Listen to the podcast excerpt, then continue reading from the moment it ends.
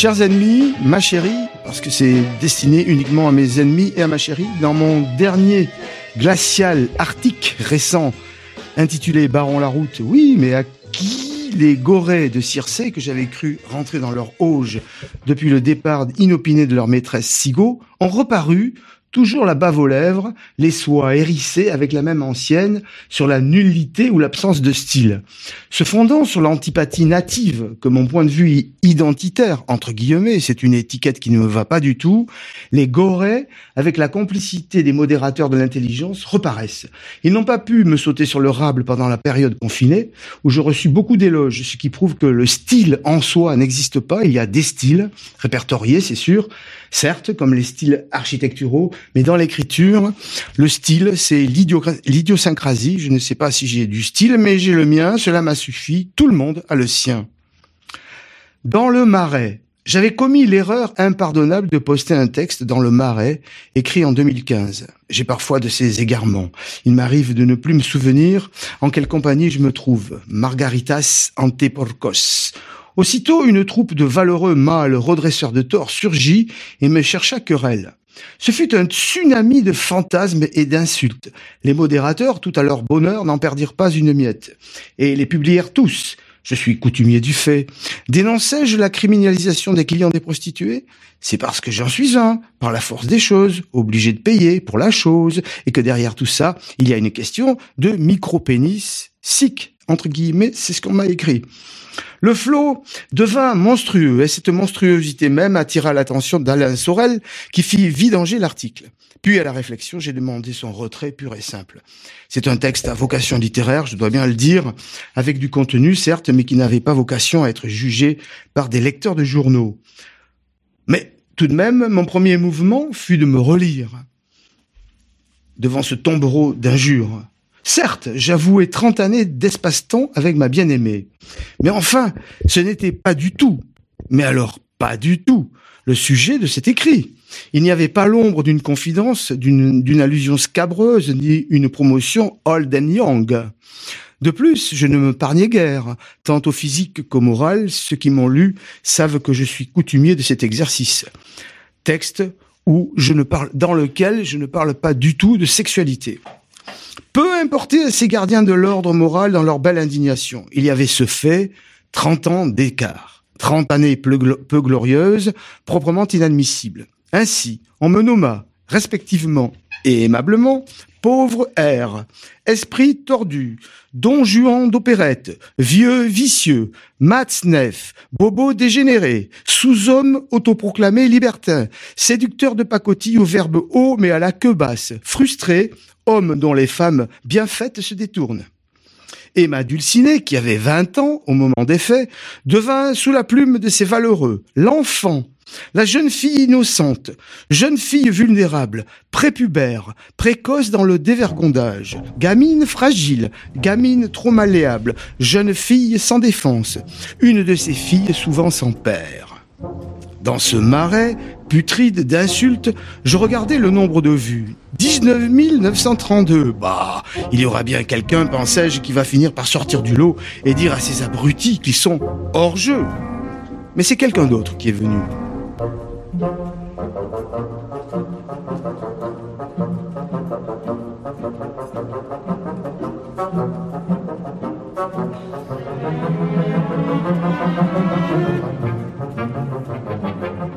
Soudain, cette personne vint sauter à pieds joints avec ses gros sabots dans cette marée puante de commentaires en m'éclaboussant de sa rage, exacerbant la virulence des beaufs et encourageant les hésitants.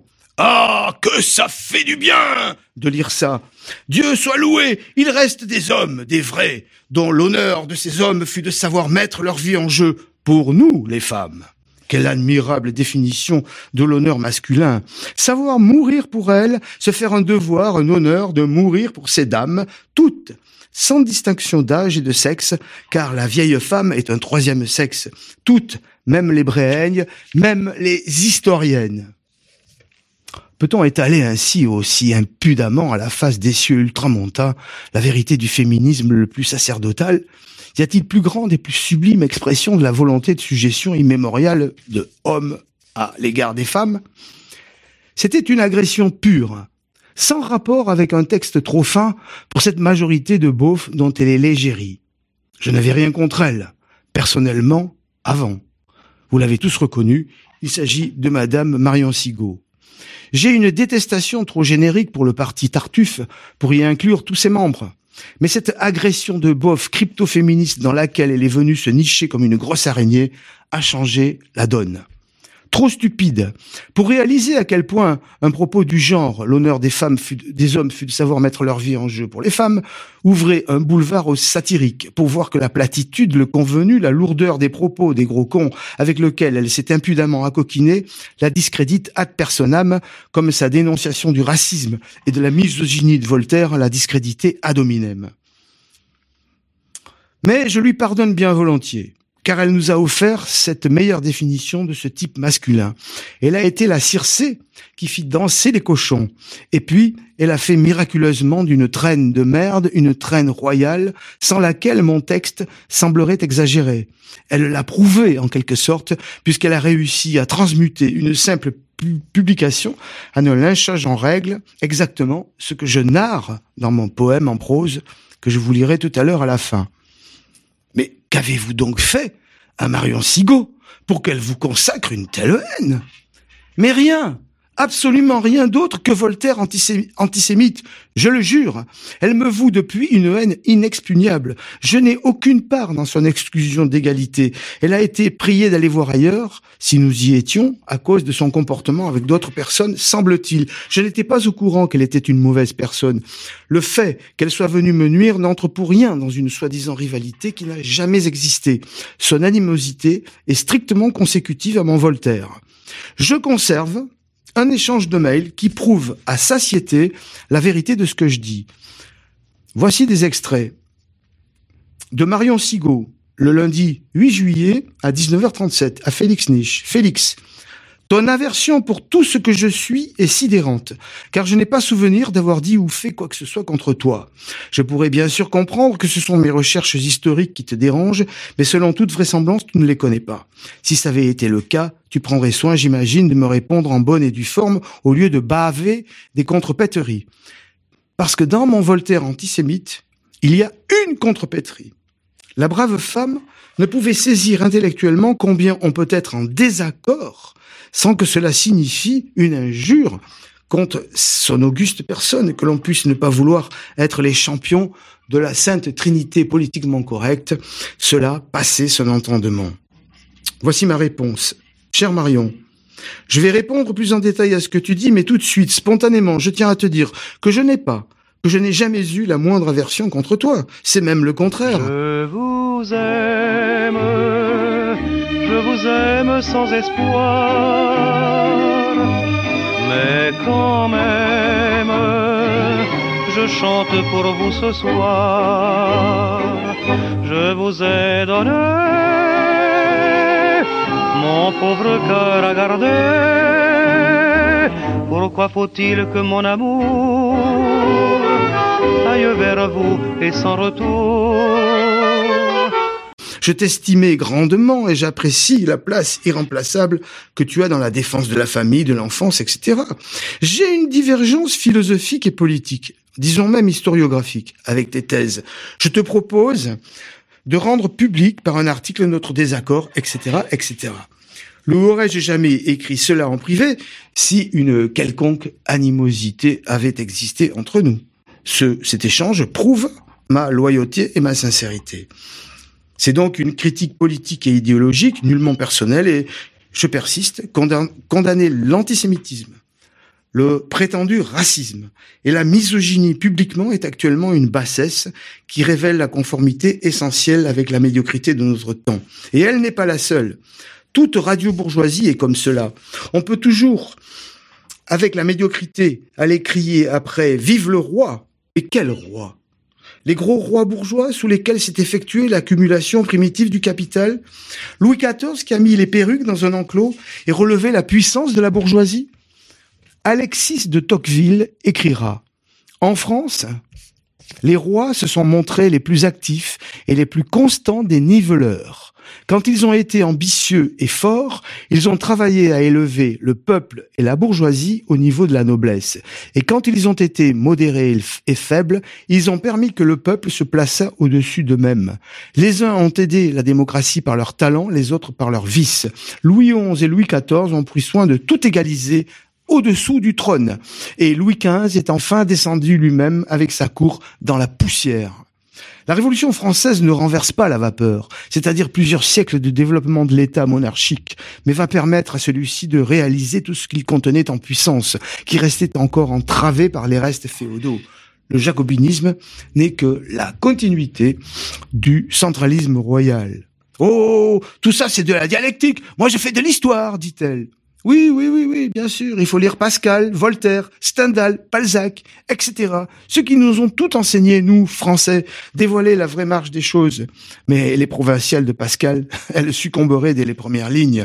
De notre côté, je reconnais, je dis très sincèrement, qu'une femme qui apprécierait Voltaire, qui aurait une tournure d'esprit l'approchant, une femme qui n'aurait pas de religion, me semblerait quelque chose de bien hideux, qu'une vraie dame enseigne une histoire pour les tout petits. Quoi de plus aimable? Le bon roi très chrétien, qui a tant souffert quand on démembrait Damien, les méchants bourgeois, voilà qui vous façonnent dès l'âge tendre des dégoûts très sûrs. L'ennui, c'est quand des hommes faits continuent de se nourrir de ce brouet. On a vu ce que ça donnait lors de la manif pour tous, des jeunes gens, formés pourtant par le scoutisme, à genoux, en prière, devant des députés pédérastres du PS qui leur crachaient impunément à la gueule, sans qu'ils répondissent. Il n'y a pas que les opinions, madame, il y a aussi l'âme, l'âme, la race de l'âme. Sigo et moi, nous sommes liés par ce sort commun d'avoir été les deux agents de la révélation de l'antisémitisme de Voltaire. La grande critique sigotiste, c'est de montrer que le pouvoir maçonnique, républicain et sataniste est raciste et misogyne et insuffisamment vigilant au sujet de l'antisémitisme, puisqu'il laisse passer Voltaire. Et elle sait de quoi elle parle. Elle combat le LGBTisme, défend la famille et les tout-petits. À mes yeux, elle incarne surtout le féminisme sacerdotal, celui du macho protecteur dont on fait l'éloge ici et euh, qui ferait l'objet d'une autre causerie, elle est donc la Pachamama de ces gens-là. Je ne lui en veux pas, moi. J'ai toujours pensé que son départ précipité a représenté une perte irremplaçable pour inégalité et réconciliation, association imprégnée de sigotisme naturel et surnaturel.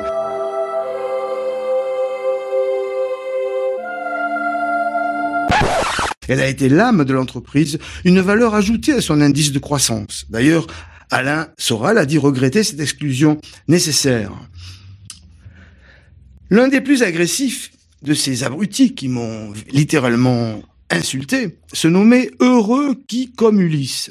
Je ne résiste pas à la tentation de vous lire un de ses commentaires. Pauvre R, triste époque pour les hommes, les vrais. Il est factuel que ceux de la toute petite histoire trimballent leur frustration de ne pas en être, avec toute la fatuité des prépubères de la pensée qu'ils sont. Toujours certains que la véritable subversion consiste à choquer celui qu'ils appellent le bourgeois ou le dévot, le carcan moral auquel ces dômes juants d'opérette croient échapper ne réside en fait que dans leur fantasme de sous-hommes, autoproclamés libertins, pour faire illusion sur les sganarelles de service. C'est le même type qui dit que mon, style est empoulé. D'accord, ces phrases sont grammatiquement correctes, mais ce sont des phrases qu'un véritable écrivain ne pourrait pas écrire. Je ne m'explique pas là-dessus.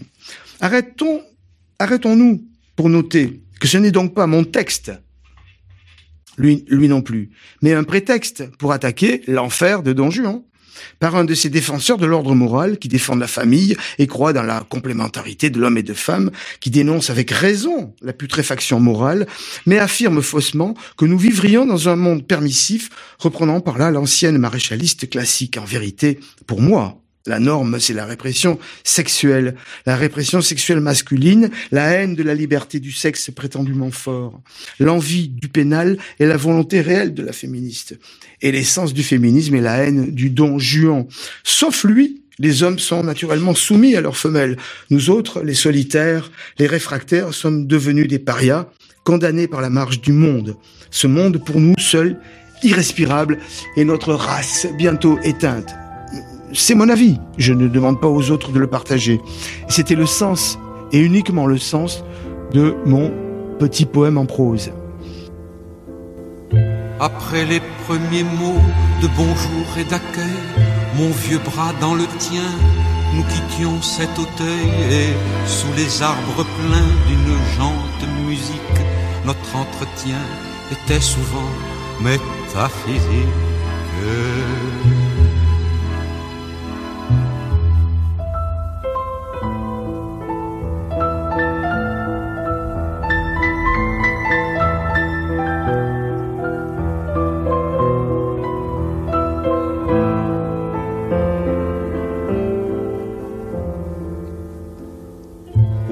Forts arguments, ta foi du charbonnier, non sans quelque tendance aussi franche à nier, mais si vite quitté au premier pas du doute.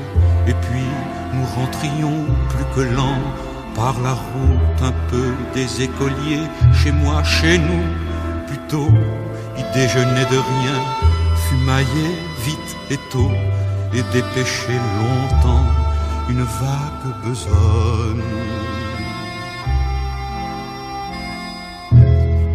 Mon pauvre enfant, ta voix dans le bois de Boulogne.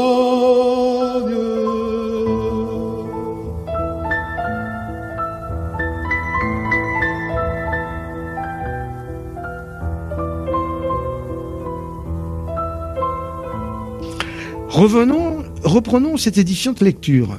Ces esprits tordus s'imaginent donc que l'on reproche à un vieux des rapports charnels avec une jeune fille, alors que ce qui est pendable, car contre nature, c'est bien qu'une gamine fragile puisse s'y adonner, quel que soit l'âge du prétendant. Il en a toujours été ainsi. Quand bien même dans le milieu germano-protin des pratins, des bobos dégénérés, les filles seraient précoces dans le dévergondage, il y a une réalité anthropologique qui veut que les véritables hommes n'ont aucune attirance pour les enfants. 20 ans, c'est une enfant.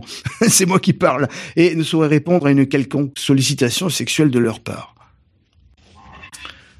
Voilà donc le récit d'une déambulation avec une jeune femme de 20 ans, lorsque j'en avais 50, qui devient une attirance pour les enfants, mais je l'ai déjà dit.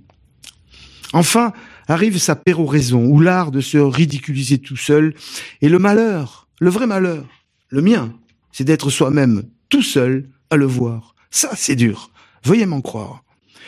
Eh oui, Pauvre lâche, une jeune fille qui sait qu'un homme digne de ce nom la protégera au péril même de sa vie commencera par retourner une tarte au has prétentieux. Et si cela ne suffit pas, c'est le père qui s'attellera à la tâche et refera le râtelier du cochon qui se voit trop hâtivement verra. Le style, c'est l'homme. Voilà ce que, ce qui me traite d'ampoulé, je le répète, à longueur. De commentaires. Je lui répondis aimablement ceci. Le 23 janvier à 12h34 par Félix Niche, commentaire. J'ai eu du mal d'ailleurs à faire publier ce commentaire. J'ai dû demander à Pierre Debrac qui fasse publier mon commentaire. Traiteur de porc, petit cochon de Circé qui se prend pour Ulysse, tu es trop gras pour que je te réponde. Il faudrait te saigner.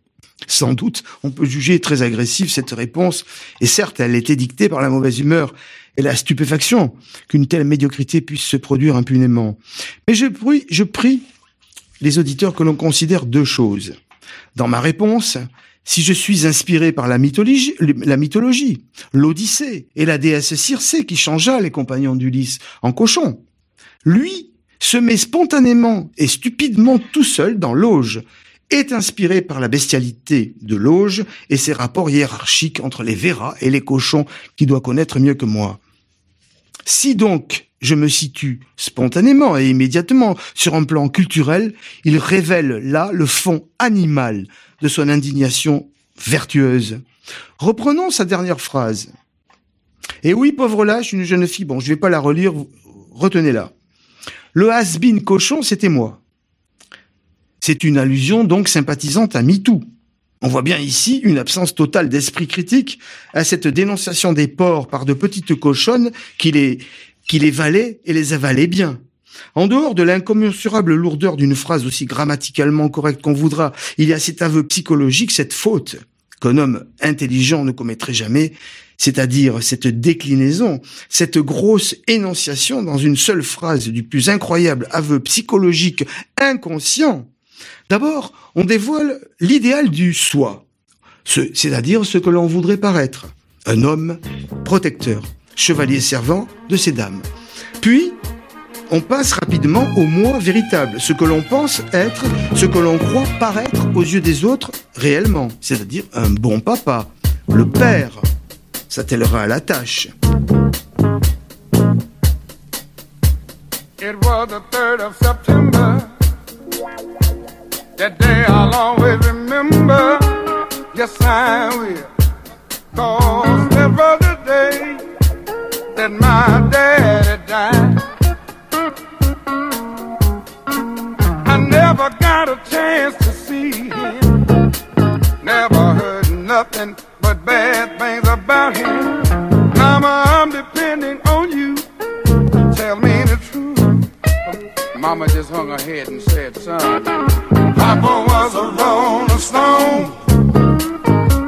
Wherever he laid his hat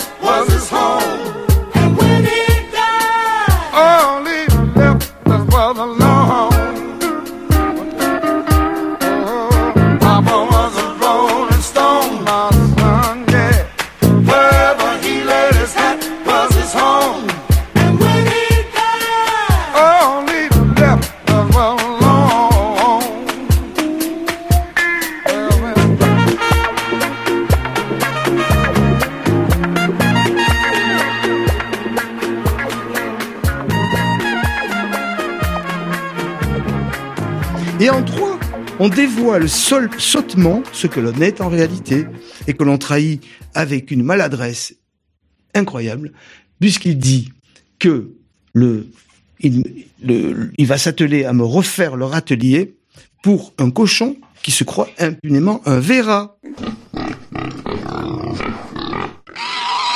On dirait un galimatia dicté par l'inconscient dans une écriture automatique. Et personne n'a eu l'esprit de le voir. On me dit misogyne, sans doute, mais la plus malodorante esclave sexuelle fémène, qui écoule ses monstrations dans l'égout de nos gynécocraties, me paraîtra toujours beaucoup moins répugnante que ces esclaves de l'esclave, ces ruisseaux dans l'égout qui s'écoulent en vaines espérances et vont se perdre dans la mer soulevée par la lune. Éternel Marie.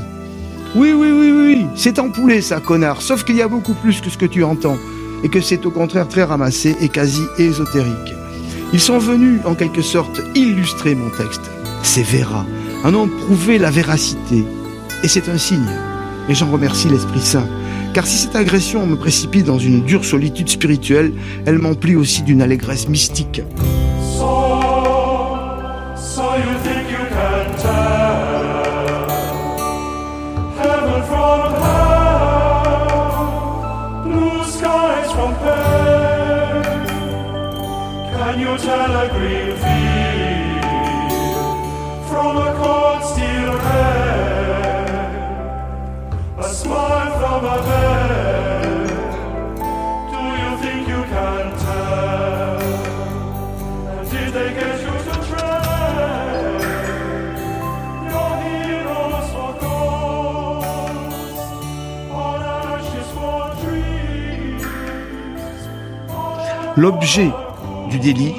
je vais vous en lire un extrait, parce que sinon on n'y comprendra rien.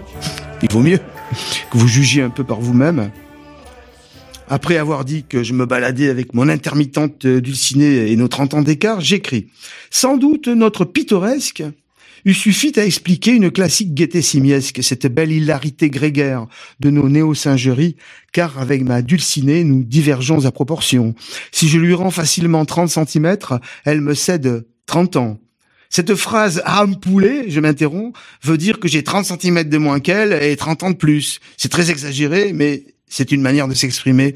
Que voulez-vous Quand on est en poulet, on est en poulet, hein? Ma poule. Continuons la lecture. D'ailleurs, même seul, je suis coutumier du fait d'être ouvertement moqué dans la rue par de jeunes babouins encagoulés qui portent leurs pantalons aux chevilles et traînent après eux des femelles en collant moulant, mes propres canons vestimentaires ne tombant pas juste. Has-been, je suis, autant d'apparence que d'essence. D'où les insultes des autres. Has-been, cochon. Mais ce dont je parle, et qui nous vise tous les deux, est tout sauf moqueur. Des mecs jaloux, explique ma coéquipière avec modestie. Je lui fais remarquer que si effectivement la plupart des mecs lui font directement des avances sexuelles, comme si je n'avais pas été là, avec d'autant plus de courage que la modestie de mon gabarit, eu égard à la moyenne inférieure, facilite le déni de ma présence au monde. Mais c'est dans l'agent qui porte ma mêle, et plus précisément sa sous-division blancos, que l'on montre le plus ouvertement de la réprobation des approbations lisibles, des électrices d'Hidalgo, yeux exorbités et bouche bée devant le scandale de notre vue, se demandant à haute et intelligible voix si, en fait, c'est possible, permis, ce privilège masculin, et s'il ne faut pas appeler les fliquettes. Devant cette hostilité véloce à l'égard de notre tandem, ma très chère jugeait ma clairvoyance pure parano, car si elle m'aime un peu, elle ne me comprenait guère. Cependant, Hier, dans le marais, cette atmosphère de haine palpable, regard furibond, désignation du doigt, fut sentie aussi par ma coéquipière, d'habitude inconsciente des rapports de force de trottoir. Nous étions jetés dans l'étroite bande d'espace-temps qui précède le Big Bang. Un pas de plus et je tomberais sous le coup de la loi de Lynch. Nous le sentions, c'était manifeste, répugnant et angoissant. Ainsi nous allions, au milieu d'hommes qui s'embrassaient goulûment à pleine bouche, de gougnottes ostensiblement en préliminaire, de cougars tenant impunément, de petites guapes sournoises en laisse et peut-être mineures, seuls, désignés à la vindicte, réprouvés comme des lépreux, Untermensch, Chandalas, moi, bousculé de coups d'épaule, elle, dévisagée par les gestapistes féministes à envie du pénal et les porcs libidineux. Regarde! Non mais regarde, t'as vu ça? Avons-nous distinctement oui, rue Saint-Méry, à, deux pas de l'église où nous nous réfugiâmes. Asile Asile Les plus fins auront saisi combien cette étouffante chape de plomb durci ne peut que gâter nos rencontres à l'air libre. Notre élixir d'amour était empoisonné par cette boue. Stupidement, je lui reprochais injustement ses toilettes, qui n'ont pourtant rien d'osé de nos jours, et ses talons de 18 centimètres qui font que je lui arrive au nombril. Elle avait grief de mon hypersensibilité trop à fleur de peau. Les rares fleurs de nos rencontres se fanent, elle est triste, et mon humeur s'obscurcit de sombres regrets. Ah, si j'avais pu prévoir la possibilité de ce meilleur des mondes possible, au lieu de lire les poètes, j'aurais pratiqué les sports de combat. Cependant, j'aurais quand même fini l'après-midi au cachot.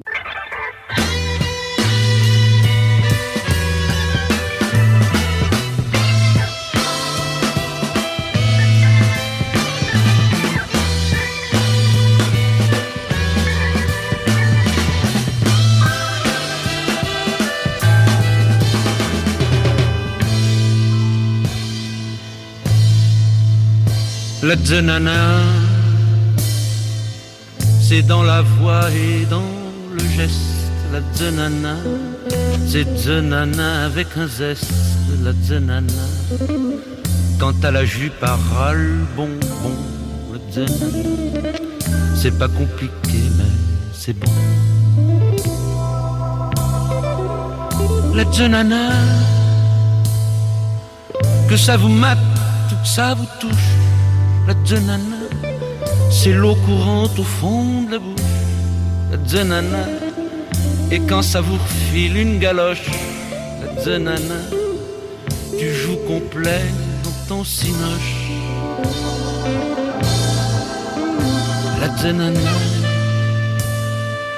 c'est dans la taille et dans le face, la zenana. C'est zenana et puis c'est basse, la zenana quand t'as chômé devant son cul, la zenana, les chômeurs, ça coupe pas les rues. La zenana, que ça se traîne ou que ça se trimballe, la zenana, au septième ciel, tu fais tes mal, la zenana, et tu lui redemandes un ticket, la zenana, pour t'emballer au bout du pied.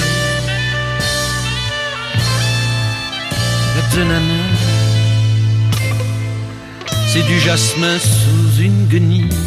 La zenana, du coups humains, on espadrille la Zenana.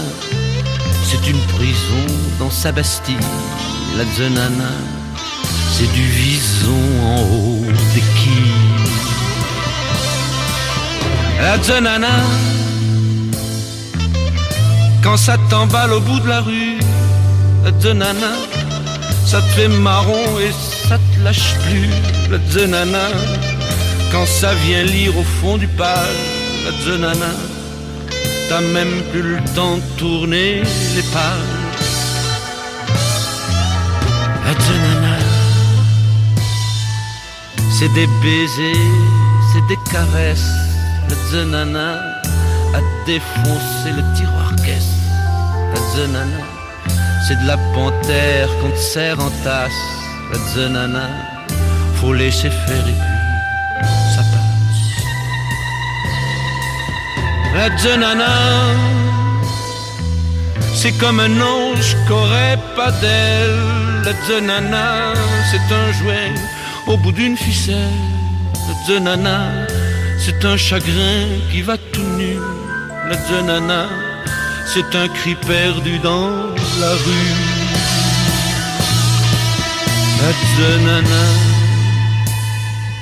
C'est dans la voix et dans le geste.